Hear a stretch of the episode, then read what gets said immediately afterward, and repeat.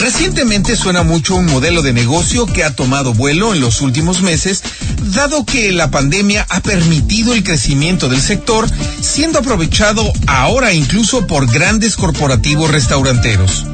Me refiero a las cocinas ciegas o dark kitchens, concepto que vio la luz hace tiempo en países como Reino Unido o Singapur. Para entenderlo fácilmente, hablamos de restaurantes que no tienen mesas ni meseros, pero sí una enorme cantidad de comensales y va más allá de la simple entrega de una pizza a domicilio como tradicionalmente lo conocíamos. Aprovechando las plataformas de entrega de alimentos, una cocina ciega opera preparando alimentos de acuerdo a un menú que se comercializa en una página de internet o redes sociales. La interacción con los comensales y la buena reputación son claves para su crecimiento. Por supuesto que para iniciar se requiere una buena selección de carta, fotos de antojo y la operación de una cocina de manera eficiente que permita hacer mucho con ingredientes controlados y procesos definidos.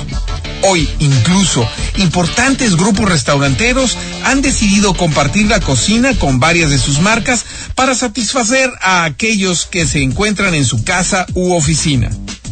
Como finalmente no tiene vista al exterior o solamente mesas y sillas de una sola marca, las instalaciones son aprovechadas por un equipo que puede producir platillos de diferentes tipos de cocina y entregarlos a los repartidores que los llevarán a los comensales. La imagen, limpieza y temperatura de los alimentos son muy importantes, así que deben realizarse pruebas para que los mismos lleguen presentables y calientes o fríos como los helados. Hay que probar la distancia máxima de distribución para que aún con el tráfico se cumplan las condiciones esperadas.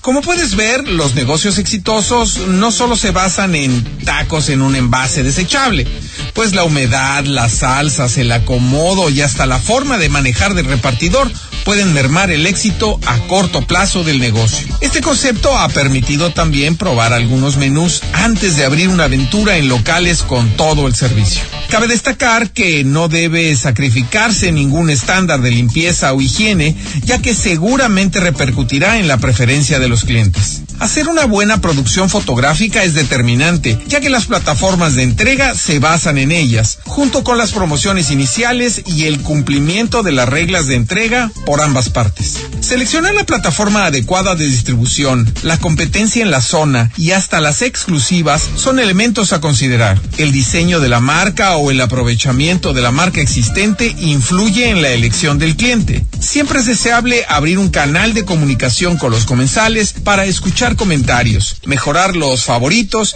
y hasta evaluar los aderezos adicionales y los complementos, incluidos platos y cubiertos. En este último punto, la selección óptima hablará si eres una marca preocupada por el medio ambiente o simplemente práctica. Recuerda que generalmente la imagen se construye poco a poco, pero un mal detalle echa a perder todo y hace que las ventas disminuyan.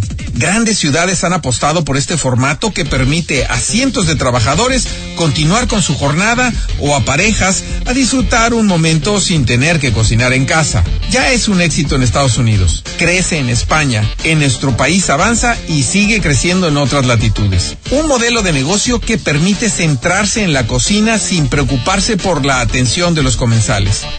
No es un modelo para todos y menos para los amantes de las experiencias gastronómicas, pero en un momento satisfacen la necesidad de alimentarse a un costo generalmente asequible. Y, por otro lado, el impulso a una cadena de distribución basada en aplicaciones que dan empleo a cientos de personas. El futuro nos depara nuevos sabores y formas de reparto amigables con la naturaleza, incluyendo a robots además de crecimiento en sectores tan diversos como el desarrollo a través de la inteligencia artificial y el Big Data. Yo soy Pablo Torres y me encuentras en Twitter y Tumblr como arroba petorresmx.